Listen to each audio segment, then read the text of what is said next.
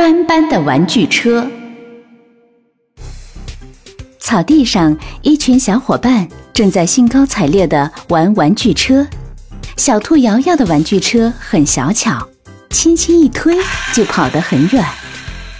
小猴吉吉的玩具车是遥控的，跑起来非常灵活。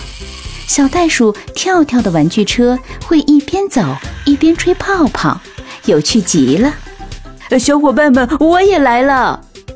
这时，远处传来斑斑快活的叫喊声，大家回头一看，不由得“哇”的一声叫了起来。大家为什么叫呢？原来呀，斑斑的玩具车又高又大，像一辆真正的车。我喜欢大一点的玩具车，不光可以玩，还可以装东西呢。斑斑笑着解释说：“对对对，不管是大还是小，都是玩具车。我们一起玩吧。”大家都觉得有道理，就邀请斑斑一起玩耍。大家开着各自的玩具车跑过来又跑过去，不知道有多开心。唉，忽突然风中好像传来一个唉声叹气的声音。瑶瑶直起身，向四周望了望，发现熊婆婆正站在不远处的路边，焦急地东张西望。于是她把这个情况告诉自己的小伙伴。大家觉得熊婆婆可能遇到困难了，就决定过去问问她是否需要帮忙。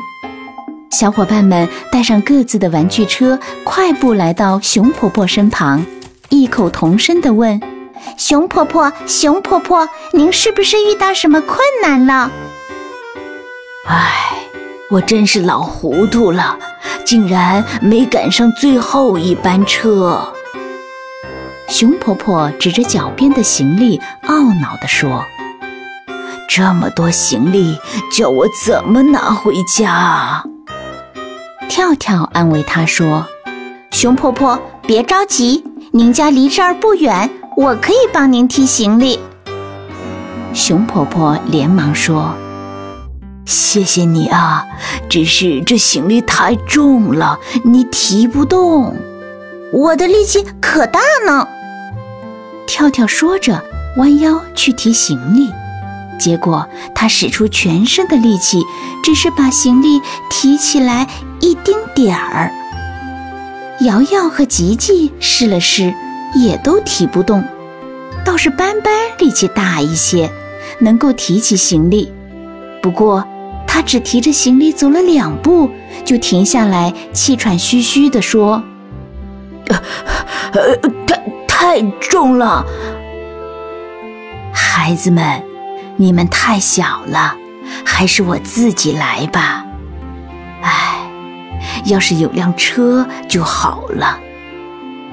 熊婆婆说着，艰难地弯下腰去提行李。说到车，吉吉想到自己的玩具车，他举起玩具车，遗憾地说。呃，要是我的玩具车再大一点就好了。